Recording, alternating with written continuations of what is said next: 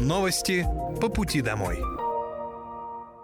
Здравствуйте, это новости по пути домой и с вами я, Мира Алекса. Пока вы добираетесь до дома за рулем своего автомобиля, на пассажирском сиденье или в общественном транспорте, я расскажу вам о том, что произошло сегодня в Подмосковье, в России и в мире. Президент России Владимир Путин 18 января в среду в ходе своей поездки в Санкт-Петербург принимает участие в памятных мероприятиях, приуроченных к 80-й годовщине прорыва блокады Ленинграда. Глава государства посетил Пискаревское мемориальное кладбище в северной столице и преклонил колено перед венком у братской могилы жертв блокады. Также президент возложил цветы к монументу «Рубежный камень» на Невском пятачке в Кировском районе Ленинградской области. Затем Владимир Путин посетил Государственный мемориальный Мемориальный музей обороны и блокады Ленинграда, где встретился с ветеранами Великой Отечественной войны, жителями блокадного Ленинграда и общественниками.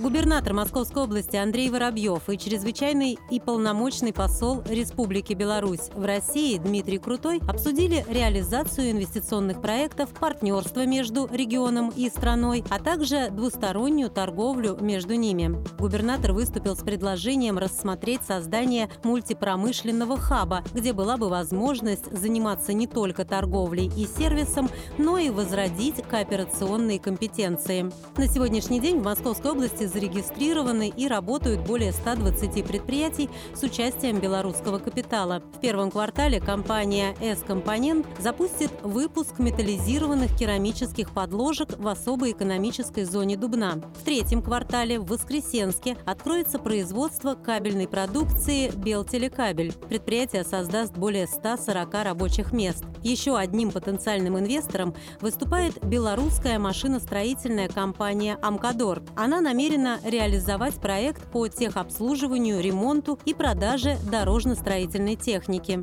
Мы предлагаем для размещения 66 индустриальных парков и 5 особых экономических зон с преференциальным налоговым режимом. Каждому инвестору будет выделен персональный менеджер для сопровождения проекта от принятия решения до запуска, подчеркнул губернатор Московской области Андрей Воробьев.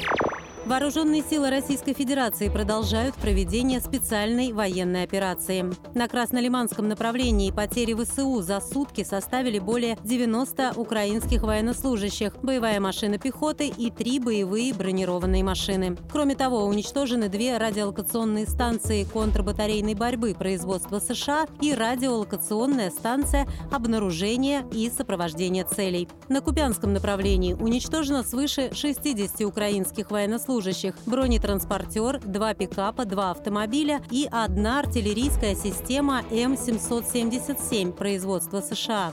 На Донецком направлении добровольцы штурмовых отрядов при огневой поддержке оперативно-тактической и армейской авиации, ракетных войск и артиллерии Южного военного округа освободили населенный пункт Соль Донецкой Народной Республики. За сутки на данном направлении уничтожено до 90 украинских военнослужащих, три боевые бронированные машины, четыре автомобиля, гаубица МСТА-Б и боевая машина РСЗО «Град». Кроме того, в районе города Краматорск уничтожен склад боеприпасов ВСУ к реактивным системам залпового огня «Хаймарс» и «Град». Истребительной авиации ВКС России в ДНР сбит самолет Су-25 воздушных сил Украины. Подмосковье вошло в топ-3 регионов России в туристическом рейтинге. Московская область разместилась на второй строчке списка, уступив Краснодарскому краю и обогнав Москву. В региональном министерстве культуры и туризма уточнили, что Московская область за год смогла значительно улучшить свои позиции и принять больше гостей, чем в 2021 году. В ходе исследования специалисты оценивали не только туристический поток, но и потенциал территорий, уровень развития инфраструктуры структуры, количество и звездность отелей, а также доходность сферы гостеприимства и популярность региона у иностранцев. На итоговые данные повлияли также уровень преступности, интерес к курортам в интернете и СМИ. Подмосковье предлагает самый разнообразный отдых – от глэмпингов на природе до фешенебельных пятизвездочных отелей. В регионе множество древних городов с богатой историей, уникальные музеи и театры, самые разнообразные отели и рестораны. Обо всех точках притяжения можно узнать на туристическом портале welcome.mosrec.ru. Ранее губернатор Подмосковья Андрей Воробьев назвал туризм важным вектором развития региона. А в России вновь задумались о запрете вейпов. Спикер Госдумы Вячеслав Володин уже поручил профильным комитетам Нижней Палаты парламента изучить ситуацию с электронными системами доставки никотина и внести предложение об их возможном запрете. Особое опасение вызывает то, что к вейпам пристрастились подростки, так что инициатива направлена прежде всего на ограничение курения среди них. Возможный запрет вейпов связан и с антитабачной концепцией, направленной на сокращение числа курильщиков в России. Ранее депутаты Госдумы приняли закон, согласно которому с 1 марта повысится акциз на сигареты, стики и жидкости для вейпов. Ставки акцизов будут поэтапно повышаться до конца 2025 года.